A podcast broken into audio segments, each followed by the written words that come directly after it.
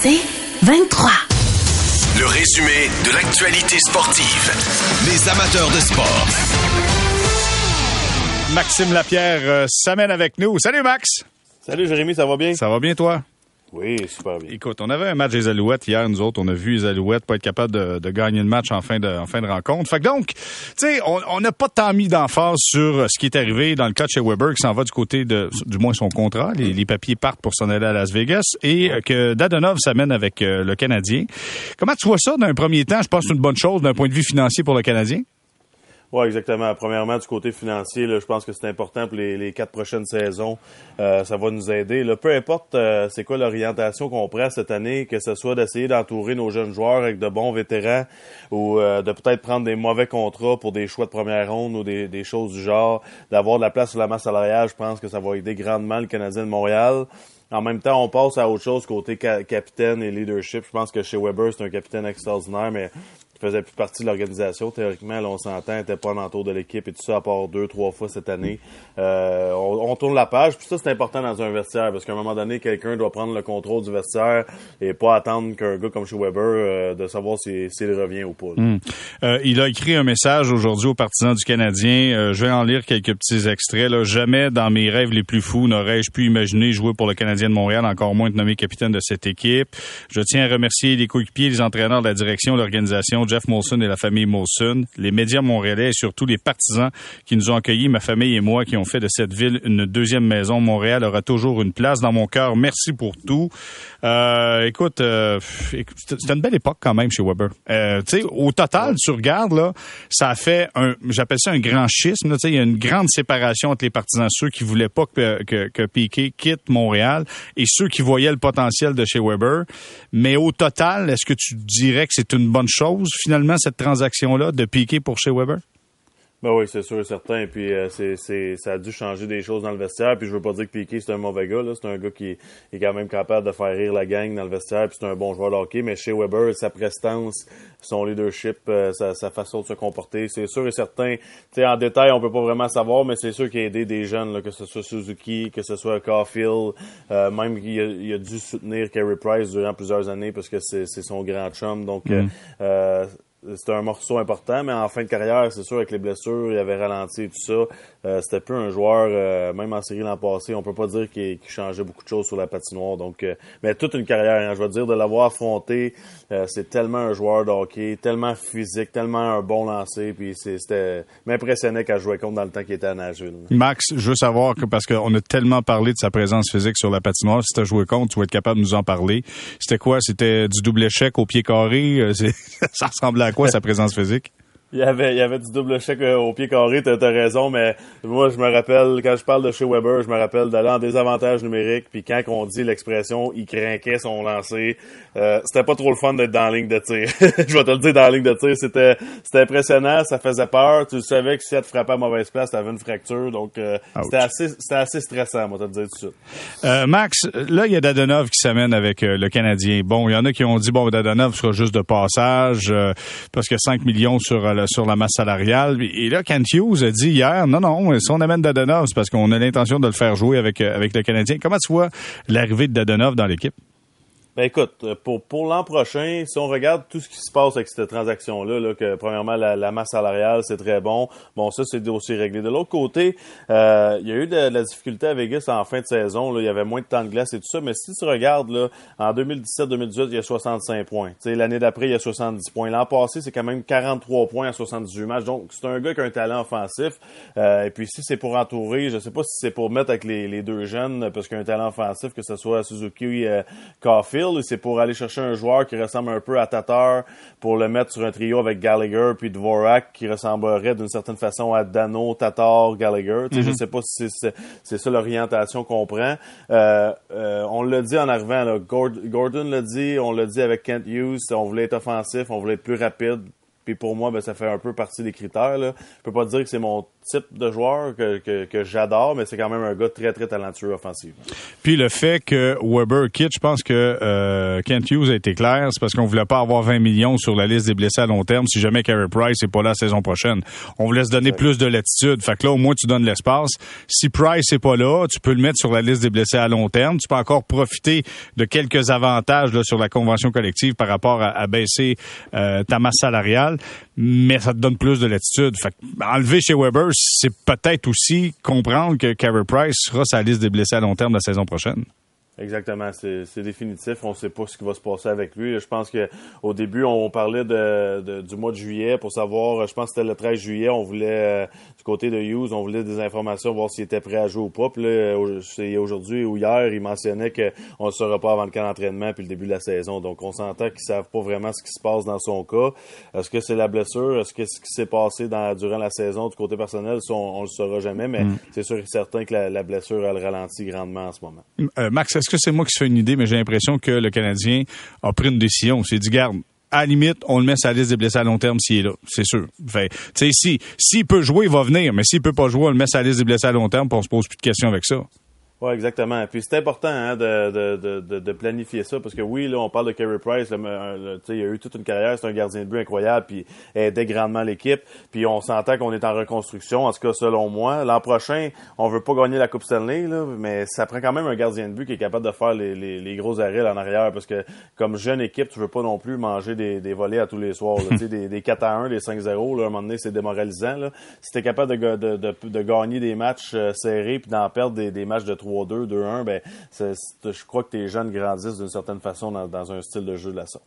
Kent Hughes a dit aussi, puis là, ça commence à sortir. On voyait TSN commencer à parler de ça, puis Pierre Lebrun a parlé de ça aussi. Le prochain sur la liste, c'est Jeff Petrie. Jeff Petrie a de fortes chances qu'on le voit changer de place au courant des prochaines journées, des, prochaines semaines, évidemment avant le repêchage du 7 juillet prochain.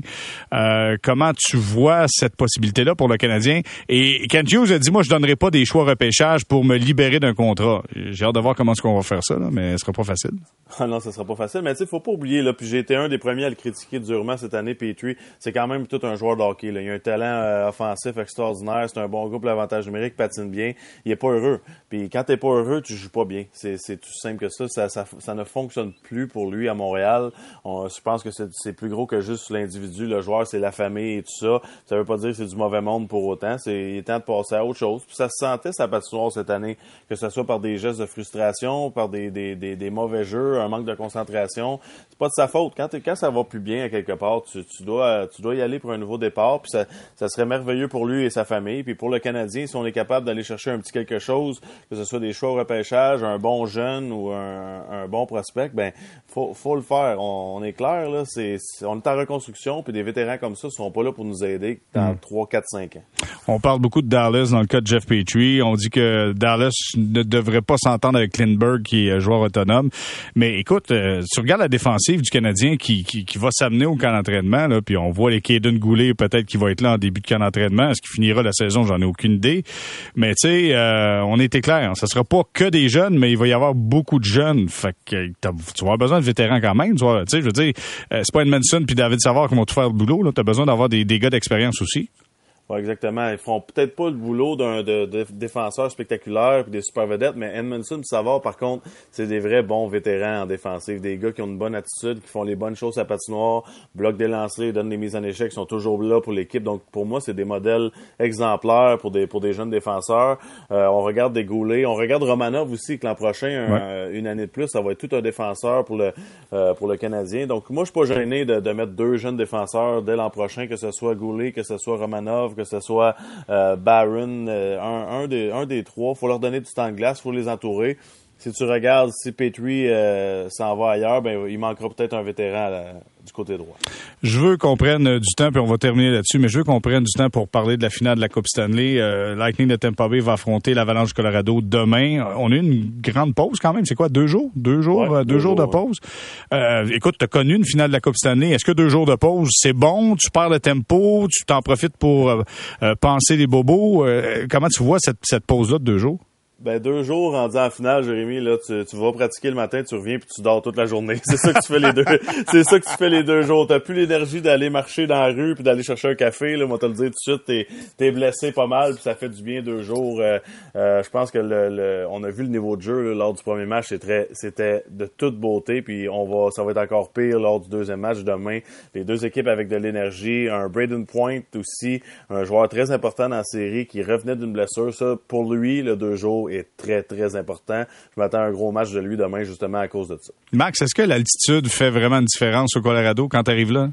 Oui, euh, c'est immense la différence. Surtout la, lors du premier match, euh, la fatigue entre tellement rapidement. On parle souvent des jambes lourdes, là, mais là, là-bas, t'es lourdes pas à peu près lors du premier match. Et puis, euh, contre une équipe comme, l'Avalanche cette année, c'est pas une bonne nouvelle parce que j'ai regardé patiner là, lors du premier match et j'ai rarement vu une équipe aussi rapide dans la Ligue nationale de hockey. Le, jeu de transition, de, de, transition, tu peux pas te permettre d'être fatigué. Non, c'est ça. Puis il faut que tu bouges, puis si t'as plus de souffle, mais là, ça regarde, ça regarde pas bien. OK, je termine, j'ai une petite dernière. Tortorella, Tortorella avec les Flyers de Philadelphie. Écoute, euh, j'ai toujours, euh, je veux pas dire détester, mais j'aimais pas la façon de procéder de John Tortorella, de, de, crier après les joueurs et tout ça. Et puis dans les dernières années, je pense que ce qui sortait des vestiaires, euh, que ce soit Columbus ou peu importe, les gars l'aimaient. les gars le trouvaient honnête, même s'il criait, même si c'est simple avec lui. Tu sais, quand tu y penses, tu travailles, tu joues, tu travailles pas, tu joues pas. Fait que t'as juste à, faire les bonnes choses, puis tu vas être en bonne posture là, dans, dans son alignement. Puis c'est bon pour une organisation. Je pense que si on pense Flyers des, bonnes années. Il me semble que John Tortorella, c'est ça qui va essayer de ramener une équipe qui travaille, qui est physique. Euh, j'ai hâte de voir les joueurs qu'on va qu'on va acquérir cet été justement pour, pour être capable de jouer dans un système de, comme celui de John Tortorella. Je me souviens d'une conversation avec Mathieu Darche qui me dit moi j'ai absolument rien contre Tortorella. Il a joué avec euh, Tampa Bay. C'est lui qui m'a donné la première chance, ma première chance. Puis il dit quand je suis arrivé au camp d'entraînement, il me parlait à un moment donné, il me dit c'est quoi, je savais même pas t'étais qui, puis tu m'impressionnes, puis il a donné une chance. Tant aussi longtemps que tu en donnes, lui te donne la glace. Si t'arrêtes, il t'a plus rien là, c'est fini là. Exactement. Ben, tu regardes Mathieu Darche, c'est l'exemple parfait. C'est un gars qui donne son 110% à tous les présences à la patinoire. Et puis, ben, c'est sûr que Tortorella l'adorait. Bon, ben voilà. Écoute, euh, tu donnes ton 110% toi aussi. Encore une fois, ce soir, on te laisse filer. Puis, Max, je te dis merci beaucoup et à la prochaine. Bon week-end, Jérémy. Bye-bye.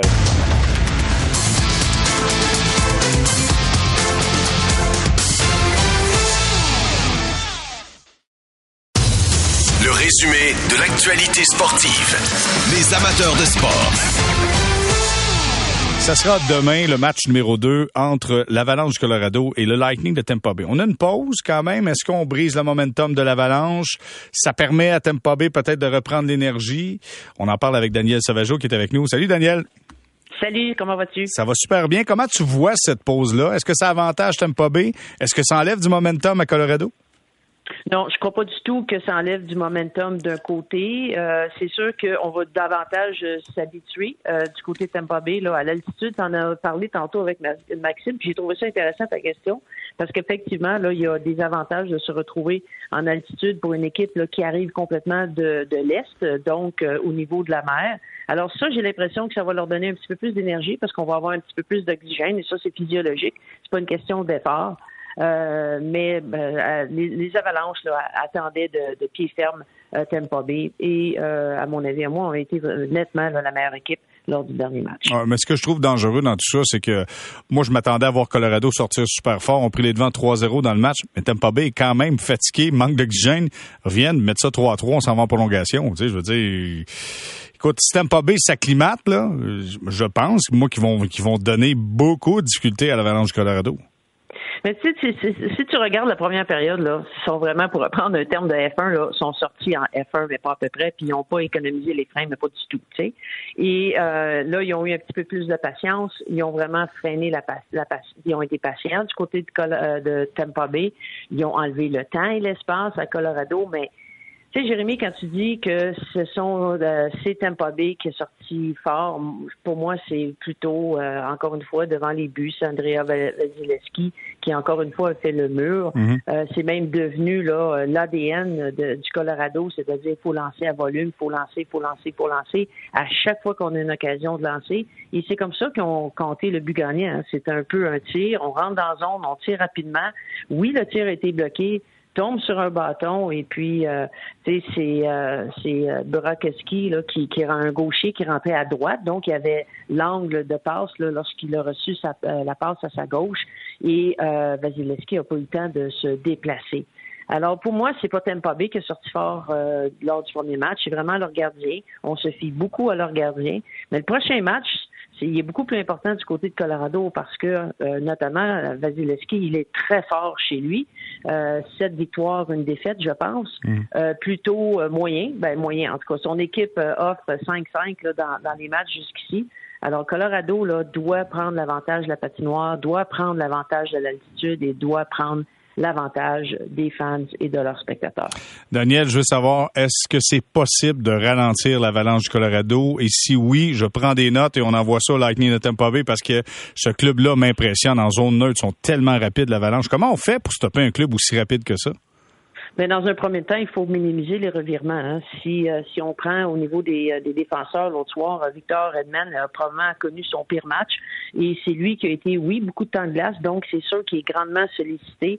Et euh, tu as Eric Cernac alors, c'est de minimiser les, revirements, de s'assurer que tu as un, lorsque tu as la rondelle, ben tu as un, un joueur là, qui est plus près de toi, plus près que trop loin pour venir te soutenir parce que tu sais que tu vas être pressé, tu vas être frappé, puis il y a quelqu'un qui s'en vient sur toi euh, à, partir du moment même que tu vas juste toucher à la rondelle. Alors, le, le d'avoir le porteur, d'avoir un, un, soutien euh, au porteur rapproché va aider à battre la, première pression. Et surtout, lorsque tu vas récupérer cette rondelle-là, ben, utilise l'extérieur de euh, à l'extérieur des points de mise en jeu parce que l'autre soir, les revirements se faisaient là où 80% des jeux se fait au hockey, c'est à l'intérieur des points de mise en jeu. Alors pour moi, c'est de minimiser les revirements parce que tu as mentionné la zone neutre, mais c'est là qu'ils ont récupéré la rondelle à leur ligne, euh, leur ligne bleue. Et puis euh, c'est pas une contre-attaque, là, c'est une super contre-attaque et rentre dans le territoire adverse et tu peux euh, gager que tu vas avoir à l'intérieur de deux, trois secondes un joueur qui va rentrer de l'intérieur à de l'extérieur à l'intérieur, puis il va décocher un tir avec deux euh, qui convergent vers le filet. On a vu ça toute la soirée, mm. surtout en troisième période. Daniel, je veux qu'on parle de John Cooper parce que j'ai regardé euh, quelques épisodes. C'est un documentaire que la Ligue nationale de hockey fait, c'est Quest for the Stanley Cup. Vous pouvez voir ça sur YouTube. Allez voir. On voit les derniers matchs contre les Rangers de New York. On voit comment il interagit dans le vestiaire. Et, ce gars-là a une capacité à convaincre sans s'imposer et euh, de, de, de, marteler son message. Parce que le message face aux Rangers, c'était ils sont prêts à compétitionner, mais nous aussi. On va juste continuer à leur donner une raison d'abandonner. Et c'était ça le message qui était toujours là dans, dans chaque meeting, dans, souvent dans ce qu'on voyait dans le documentaire. Comment tu évalues le travail de John Cooper derrière le banc du Lightning de Tampa Bay? C'est de l'argumentaire pur. Hein? C'est un ancien euh, avocat. Il y en a beaucoup qui ne savent pas ça, mais John Cooper a gradué en droit. Il était avocat lorsqu'il dit ben j'aimerais ça coacher. Et là voilà maintenant euh, un des euh, un des, des, meilleurs. Mais mais c'est exactement ça. C'est l'argumentaire auprès de son équipe pour s'assurer que lorsque tu t'arrives sur la patinoire, tu n'as plus le temps de penser tout ce que tu vas faire, c'est de filer la game, comme on dit. Mhm. Alors ça, c'est de, c'est de répéter, c'est de répéter, puis c'est de répéter. Et on le voit, son équipe là, a bloqué des tirs. Et des fois trop, parce que c'est là qu'ils se sortent euh, du jeu. On a juste à leur envoyer une mauvaise information et puis boum, on met un genou à terre. Euh, d'ailleurs, euh, c'est comme ça qu'on a compté le deuxième but là, du, de l'avalanche. Mais à l'inverse, le message qu'il qui projette à l'extérieur, il disait encore après le premier match, ben, on n'a pas joué notre premier match. Donc, Martel d'un côté vers l'adversaire, on n'a pas joué notre mauvais match, attendez-nous, on va sortir fort pour les faire reculer. Et là, revient à l'interne en disant, ben voici ce que nous, on doit faire. Puis si l'autre équipe est vite, ben on est plus vite. Euh, l'autre équipe euh, prend la, ce qu'on euh, on, on, dit souvent l'espace sans la rondelle, la, partie blanche, de, de leur enlever la patinoire blanche devant eux autres ben c'est un peu ça. Ben nous aussi, on est capable de le faire.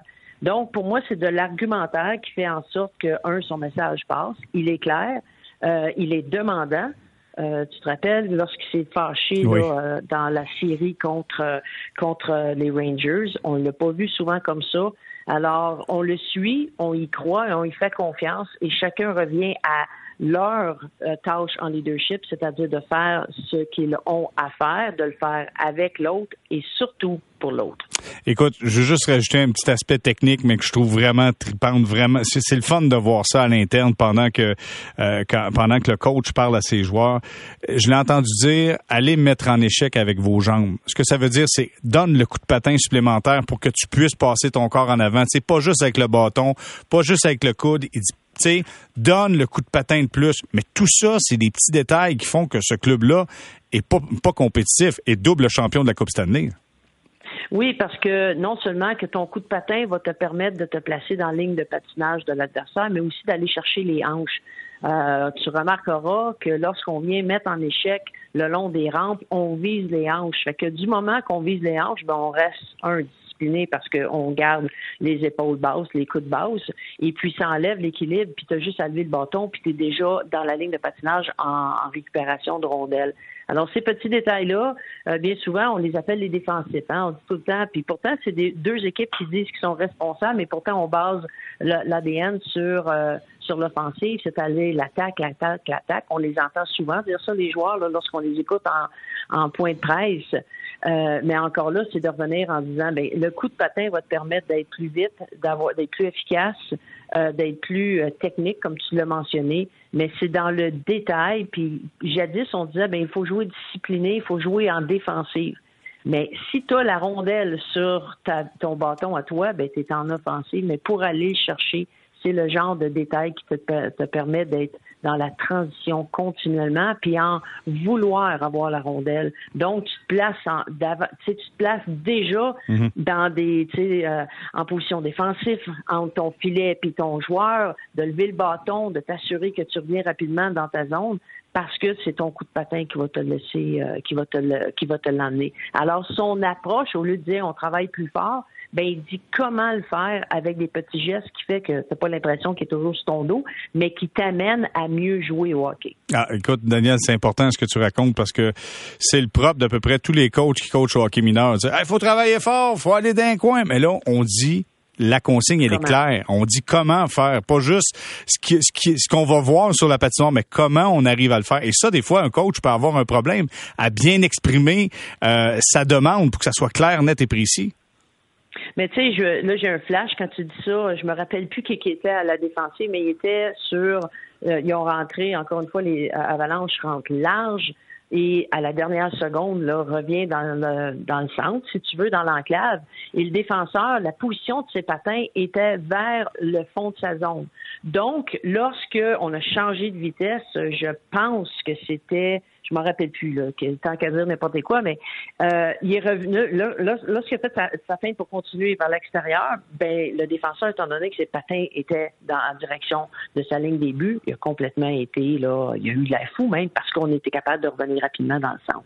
Alors, ce genre de petits détails-là, la position de tes pieds, la, la, la lecture que tu vas faire là, des épaules et des mains de l'adversaire, euh, tu sais, comme un moment donné, encore une fois, je me rappelle plus, mais il rentre au filet, c'est un, c'est un gaucher à gauche, le défenseur faisait un repli, euh, un repli défensif. Il a ramené la rondelle vers l'intérieur, donc il s'est ramassé devant Vasilevski, mais avec un lancer du repère, tu vas me dire la vélocité abaisse. Mais en même temps, il protégeait sa rondelle puis il a réussi quand même à avoir un lancer. Mmh. Alors, ce genre de petite technique, ça t'attire vers ta gauche, tu ramènes vers ta droite si t'es gaucher, puis tu as un tir au filet, mine de rien.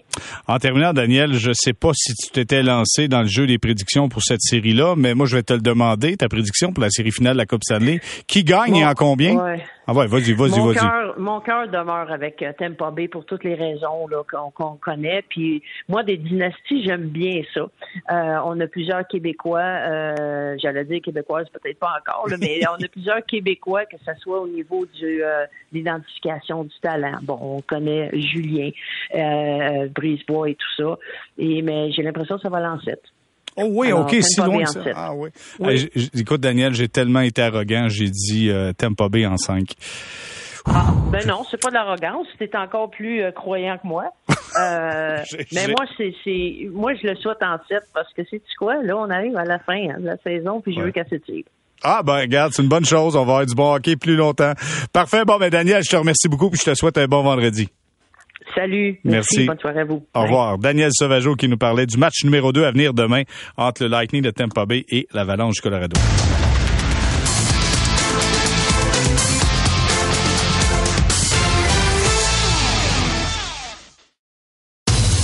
Le résumé de l'actualité sportive.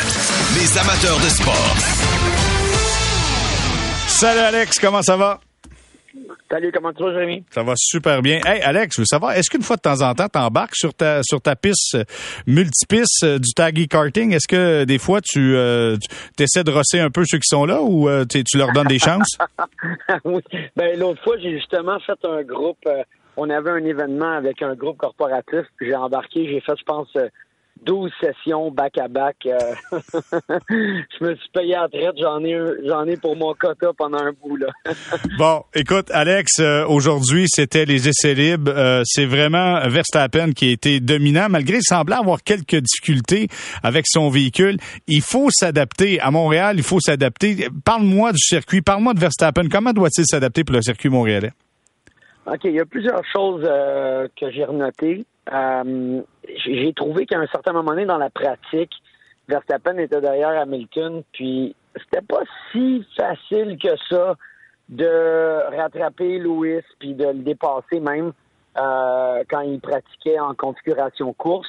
Puis on sait que bon la Mercedes n'était pas vraiment au point. Alors c'est c'est pas une piste facile. Il y a plusieurs virages lents, très lents, où est-ce que tu peux avoir des équipes qui vont trouver une façon d'aller chercher un peu de grippe mécanique et puis euh, ils vont être capables de euh, enlever de l'appui, donc enlever l'effet parachute. Puis ils vont se retrouver avec des voitures qui vont aller super vite en ligne droite euh, et ils sont pas passables dans les virages. Donc ça pourrait créer une bonne course. Moi aussi, ce que j'ai remarqué, c'est la constance de deux voitures la voiture de Fernando Alonso, qui a bien pratiqué dans la pratique 1, qui a bien pratiqué dans la pratique 2, mais quand il a mis les pneus jaunes, c'était un des gars qui a euh, quand même roulé très vite, puis a roulé de façon constante, donc, donc euh, pourrait peut-être euh, créer des surprises durant la course.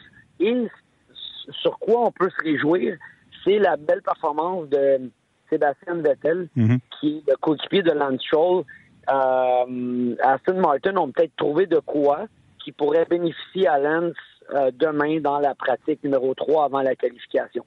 Oui, parce que la pratique numéro un pour Lance ça a bien été quand même. La deuxième était peut-être un petit peu plus complexe. Mais tu sais, on sentait qu'ils sont en train de, de, mettre en, place quelque chose. je veux savoir, Tag, tu as couru à plusieurs reprises sur le circuit Gilles Villeneuve. Les freins, l'utilisation des freins. J'ai l'impression que c'est comme une mine d'or les freins là, parce qu'on a vu il y a des pilotes qui ont euh, surmené un peu leurs freins. Je veux que tu me parles de l'utilisation des freins sur le circuit Gilles Villeneuve. Oui, écoute, euh, oui, j'ai couru, euh, j'ai couru en Atlantique, en IndyCar, j'ai couru en, NASCAR, puis évidemment les, freinages extrêmement lourds, appuyés.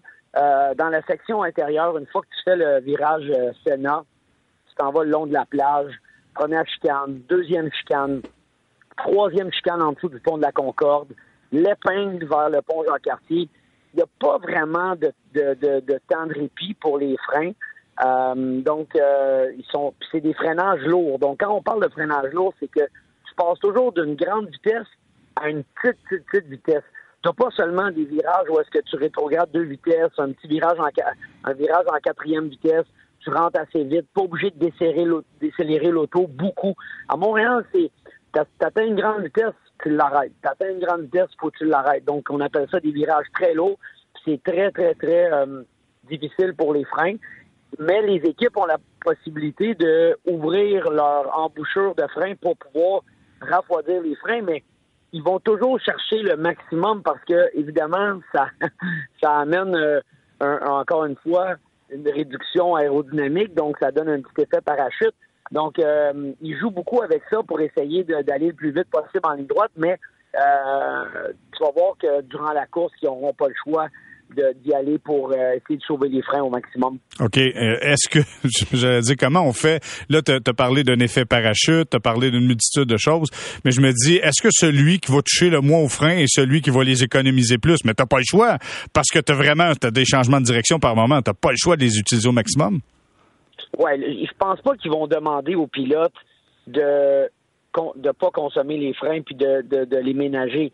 Ce qu'ils vont faire, c'est qu'ils vont devoir continuellement ouvrir l'embouchure du refroidissement des freins.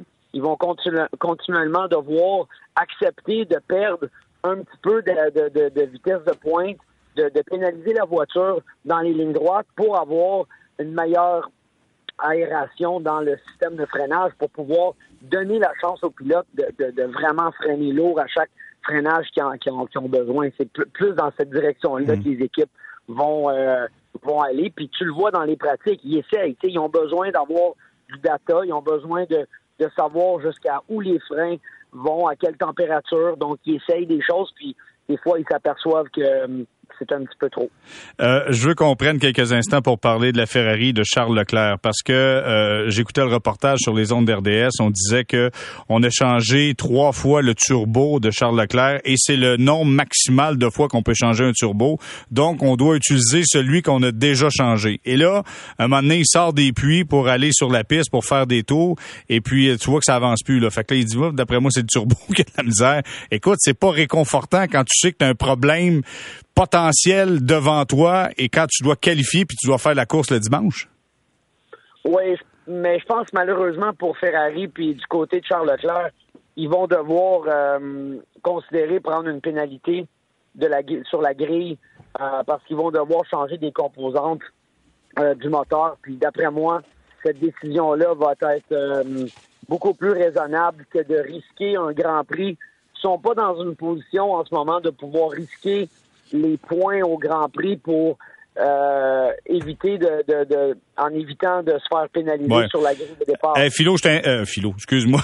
Alex, euh, je t'interromps parce que on vient de, on vient de m'amener là, il va être pénalisé de 10 places sur la sur la grille. Il a décidé de changer le, la pièce en question, le turbo. Fait que donc tu l'as tu l'avais vu, tu t'es dit tu ne peux pas euh, de compétitionner comme ça en qualification pour avoir la course dimanche. Il faut que tu prennes les pénalités au, au euh, sur la grille de départ parce que sinon ça fonctionne juste pas là, dans le cas de Leclerc.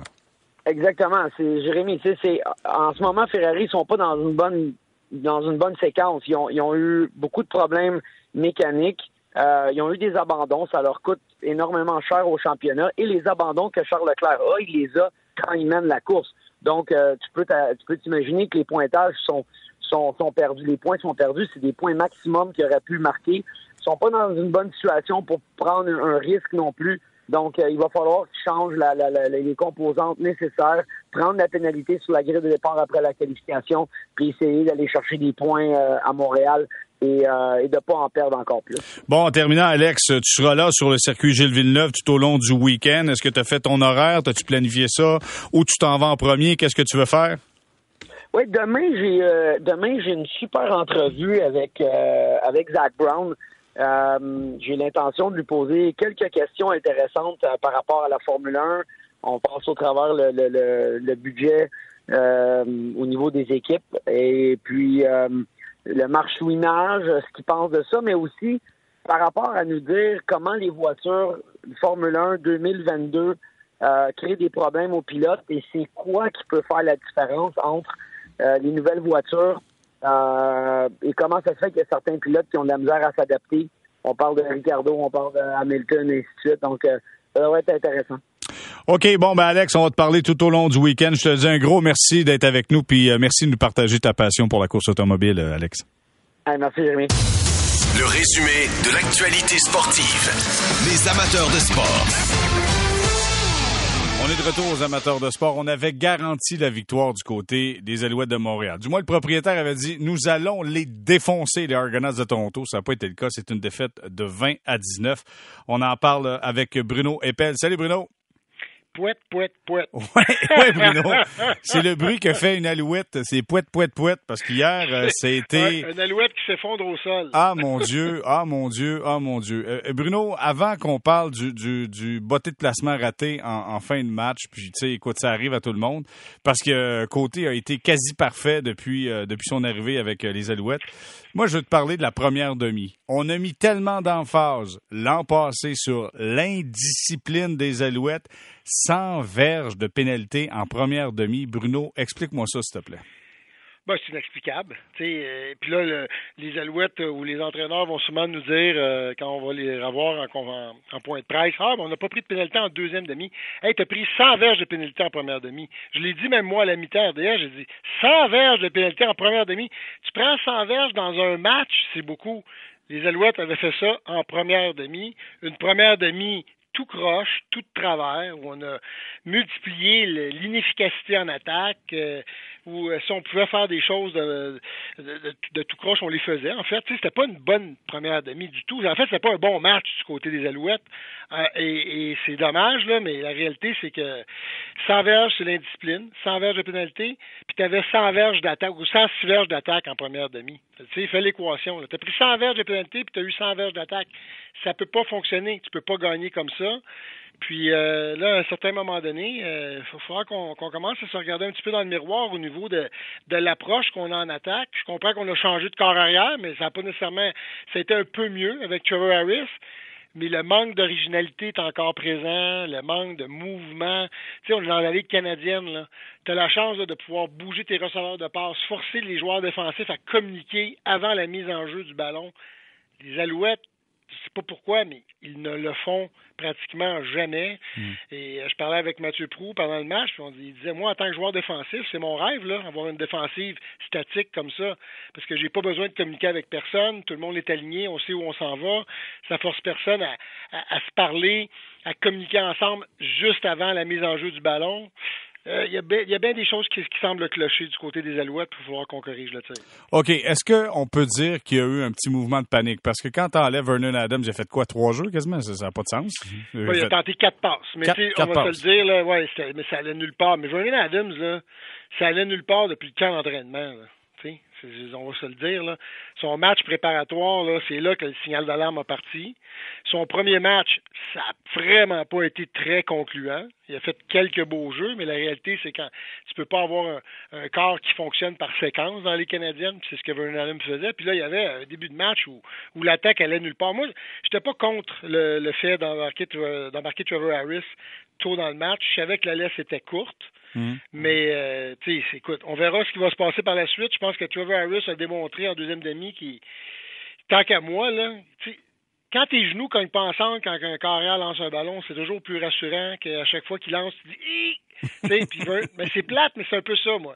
Quand Vernon Adams dans la mêlée, il me fait des jeux, je suis comme aïe aïe aïe, quel jeu incroyable, mais après ça, il lance une passe, puis je suis comme ouf, ouf, que ça a passé proche. Tu sais, Trevor Harris, c'est quand même, faut le dire, un peu plus euh, concluant. C'est, je sais pas, c'est c'est plus rassurant pour moi d'avoir Trevor Harris. Maintenant, je vais voir ce que les Dalouettes vont décider de faire. Là. Mais en bout de ligne, euh, à la fin de la journée, on a perdu le match. Là. Puis on ne méritait pas de le gagner, il faut le dire. Là. Ah, les Argonauts non plus, par contre, parce qu'eux aussi ont eu un match décousu. Là. Ben, les, les Argonauts ont tout fait pour perdre le match. sais, le fait que les Alouettes avaient une chance de se sauver avec la victoire à la toute fin, puis David Côté qui a, qui a, une chance de faire un placement, puis malheureusement pour le kid, là, il le manque, puis je suis vraiment désolé pour lui parce que c'est un gars qui a, été probablement le joueur, un des joueurs les plus constants pour les Alouettes depuis deux ans, depuis son arrivée. Puis là, malheureusement pour lui, en plus, dans cette situation-là, je sais pas si tu te rappelles, si tu regardais le match, mais c'était la panique sur les lignes de côté. Là. Oui. sais, on voyait Carl Jones, tout le monde crier là, mettez pas le ballon en jeu, allez pas. Tu voyais le sentiment de panique, puis c'était comme moi, je, je suis David Côté, j'aurais eu besoin de voir euh, un banc relax qui m'envoie, business as usual, mais c'était vraiment pas le cas. On était en mode panique ces lignes de côté, puis c'est plate, mais ça s'est traduit sur la façon dont leur botteur a, finalement fait son placement. OK, euh, Bruno, là, puis euh, je pense que, tu sais, on est intelligent, on deux matchs de jouer dans la saison, il y a des choses qui peuvent se changer, mais je fais juste apporter à des fins de conversation, est-ce que c'est trop sur, euh, la table de Carrie Jones d'être coordonnateur à l'attaque également? Est-ce qu'on ne devrait pas donner un petit peu plus de tâches à André Bolduc, qui, qui est, à mon avis, aussi capable, sinon mieux, d'organiser l'attaque des Alouettes? Ben écoute, c'est une discussion qu'il faudrait, faudrait peut-être qu'il commence à, avoir parce que tu sais en plus, faut pas que tu oublies euh, là, Carrie Jones était l'entraîneur des carrières, il a donné cette tâche-là à Anthony Calvillo. Là, il est resté coordonnateur offensif. Est-ce que c'est trop pour lui? J'en ai aucune idée. La seule chose que je peux dire, c'est qu'il y a d'autres entraîneurs dans la Ligue canadienne de football qui font les deux fonctions. Mais euh, tu sais, quand tu regardes euh, Greg Dickinson, je vais te donner l'exemple, surtout Mike O'Shea. Mike O'Shea, en ce moment, lui, il ne fait qu'être entraîneur de son équipe. On va parler des Blue Bombers. Je pense que c'est un exemple à suivre. Les Blue Bombers, en ce moment, l'entraîneur-chef, il n'est qu'entraîneur-chef. Il ne fait pas deux fonctions. Euh, il va sûrement avoir son, son mot à dire dans les unités spéciales, mais je pense pas que c'est lui qui s'organise avec l'organisation des meetings, euh, faire les cartons, euh, tu, sais, tu comprends, préparer le scout team, il fait pas ça là. Donc, est-ce que c'est une alternative? Peut-être en bout de ligne Une chose est certaine. Tu parlais de Stern, là, lui, c'est sûr qu'il n'est pas content à la fin de ce match-là. Il peut pas être content de ce qui s'est passé en attaque. Puis l'attaque, c'est Carrie Jones qui la gère. Donc, euh, là, à un moment donné, il faut falloir que l'attaque fonctionne parce que ça fait plusieurs années qu'on parle de continuité. On a le même carrière, on, a les, on dit qu'on ramène tous les mêmes joueurs. Mais habituellement, tu t'attendrais de voir dans ce cas-là une attaque qui va de mieux en mieux. On peut se dire que c'est pas le cas. Là. C'est pas une attaque qui va de mieux en mm. mieux, c'est une attaque depuis trois ans qui va de moins en moins bien. Écoute, Bruno, évidemment, c'est toi le pro, puis euh, je te pose des questions, puis je veux avoir de, je, veux avoir ton point de vue là-dessus. Moi, je regarde, puis je le sais que euh, William Sandbach n'est pas là, puis c'est c'était le meilleur joueur de l'équipe et le meilleur porteur que, euh, de la Ligue canadienne de football. Puis, on, on s'entend. Là. Mais moi, je trouve qu'à chaque fois, puis ça c'est mon opinion, puis je vais avoir ton point de vue, je trouve qu'à chaque fois, on lâche rapidement quand c'est le temps d'établir le jeu au sol. On met tellement de pression sur le corps arrière, aussitôt que ça fonctionne pas, deux, trois portées de ballon, puis oups, euh, là, on se met à faire des passes, à faire des passes, on devient prévisible. Est-ce que c'est est-ce que je suis dans le champ gauche quand je te dis ça? Non, puis je peux dire qu'André Bolduc, lui, doit, trouver la même chose un peu quand il regarde les, les, films de match, parce que lui, il passe beaucoup, beaucoup de temps avec euh, Luc Brodeur-Jourdain à mettre des schémas de jeu en place pour l'attaque au sol. Puis quand tu l'abandonnes rapidement, ben regarde, euh, c'est sûr que on ne doit pas être très content de ce côté-là. Mais la réalité dans tout ça, par contre, c'est la, hier, l'attaque au sol, on l'a non seulement abandonné, mais en plus, elle était vraiment pas productive. Là. En début de match, c'est comme si les Argonauts avaient dit Regarde, aujourd'hui, là, vous ne nous battrez pas en courant avec le ballon. Ça, c'est une chose, mais je suis d'accord avec toi. Si c'est ton pain et ton beurre de courir avec le ballon, puis d'installer ton attaque au sol pour par la suite avoir des feintes de course-passe, puis c'est là que ton attaque devient la plus dangereuse, ben il faut que tu sois un peu plus persévérant. Puis les Alouettes nous ont dit depuis plusieurs années que c'est ça leur approche. Fait que c'est évident quand tu finis le match puis tu regardes N2 avec huit courses, ben euh, tu te dis c'est pas pour rien peut-être qu'on a marqué seulement 19 points. Et dans le cas de Winnicky, est-ce qu'il a reçu une passe euh, finalement? Parce qu'à un moment donné, je savais qu'il en a poursu quasiment pendant tout le match. Euh, on en parlait aussi, ça c'est drôle. Là. Non, il n'y a pas eu de passe. Il n'y a pas eu de passe, puis il n'y a même pas il y a même pas une passe tentée vers lui. Et ça, c'est l'autre chose. Quand tu es en train de préparer ton plan de match, les commentateurs offensifs, par expérience, ils vont essayer d'impliquer un peu tout le monde. Ils vont scripter, genre, leurs 10 ou 20 premiers jeux, là. Puis dans ces 10 ou 20 premiers jeux-là, là, ils disent, bon, mais là, moi, là, avec ce jeu-là, je vais essayer d'avoir Winnicky comme cible numéro un pour l'impliquer dans le match, pour tenter d'insérer et d'impliquer tes joueurs étoiles et importants dans la rencontre rapidement, de façon à leur donner un rythme. Euh, hier, euh, je ne sais pas où il était, mais il n'y avait pas de l'air dans le plan de match. Soit ça, ou on l'a doublé tout le match, mais euh, je ne sais pas ce qui est arrivé, mais c'est pas normal que ton deuxième meilleur receveur dans ton équipe, un gars aussi important que lui, qui était l'an passé le, depuis quelques années le meilleur pour faire des, euh, des deuxièmes essais et longs, convertir ces deuxièmes essais-là, marquer des touches importants, qu'ils ne reçoivent aucune cible dans le match. C'est quand même surprenant. OK, dis-moi, est-ce que le dossier Vernon Adams, doit mettre ça de côté pour le prochain match? Match d'ouverture à domicile contre les Riders de Saskatchewan. Là, là est-ce qu'on on commence encore un petit peu de Vernon, puis là, ça va pas bien, puis on, on amène Trevor Harris? J'espère qu'on ne commencera pas à faire ça. On a pris une décision, on l'a pris rapidement, mais là, il faut vivre avec. Puis, tu sais, Trevor Harris, tant qu'à moi, il est la raison pour laquelle on a eu une chance de gagner ce match-là. Les deux dernières séquences qui nous ont ramenés dans le match, il a mis une séquence sur pied qui nous a fait marquer un toucher. Puis par la suite, il nous a mis une séquence sur pied qui nous a amené à la porte des buts pour un placement de 22 verges qui a malheureusement été raté. Trevor Harris mérite le départ, puis il mérite surtout là, que les Alouettes mettent leur euh, leur culotte, puis euh, que Carrie Jones dise regardez là, à partir de là, c'est l'équipe de Trevor Harris, c'est sa job à perdre, puis euh, c'est notre corps numéro un parce que je pense qu'il a mérité ça. Puis l'autre chose, c'est que tu veux surtout pas commencer à jouer à la chaise musicale à la position de corps arrière. C'est la dernière affaire que tu veux. Puis Trevor Harris, selon moi, a eu suffisamment une bonne assez bonne deuxième demi pour mériter le départ contre les Riders. Ça se peut-tu que Vernon Adams soit le gars de Carrie Jones? C'est soit, là, garde, attends, m'a t'aider. Parce que, les deux sont, je dis pas exubérants, mais tu sais, ça danse, ça gigote. Tu sais, ah, viens, je vais t'aider. Puis, à un moment donné, le coach a beau vouloir, mais si le gars est pas capable de rendre ce qui est supposé de rendre sur le terrain, il faut que tu passes à autre chose, là. Ben, 100 Puis, à un moment donné, euh, c'est la loi de la jungle, c'est malheureux, mais c'est une business. Puis, c'est qu'est-ce que tu as fait pour moi dernièrement. Puis, la réalité, c'est que Vernon Adams, dernièrement, il n'a pas fait grand-chose pour les Alouettes. Fait que euh, c'est plate, mais là, en ce moment, celui qui vient de faire quelque chose, tant qu'à moi, puis je viens de le dire, le quatrième quart de Trevor Harris, si on a des performances comme ça pendant quatre quarts de ce gars-là, ben, on va commencer à gagner des matchs, selon moi. En terminant, Bruno, euh, es-tu capable de lancer un petit message d'espoir aux partisans? Tu penses que les Alouettes sont capables de rafistoler tout ça pour le match d'ouverture locale de jeudi face aux Riders? Oui, c'est. non, mais il faut que tu réfléchisses? Oui, oui. Ben, je pense non, mais dans la mesure, je pense qu'on a une équipe talentueuse. Je le maintiens. Regarde, la défense des, des Alouettes hier, là, loin d'avoir été mauvaise, encore une fois. Là, on a des joueurs de talent dans cette équipe-là, mais là, il faut trouver des façons de faire les petites mieux. Ça commence par la discipline, ça commence par pas échapper des ballons qui sont dans tes mains faciles. Ça, se poursuit par finir tes séquences offensives avec des touchés et non seulement des placements.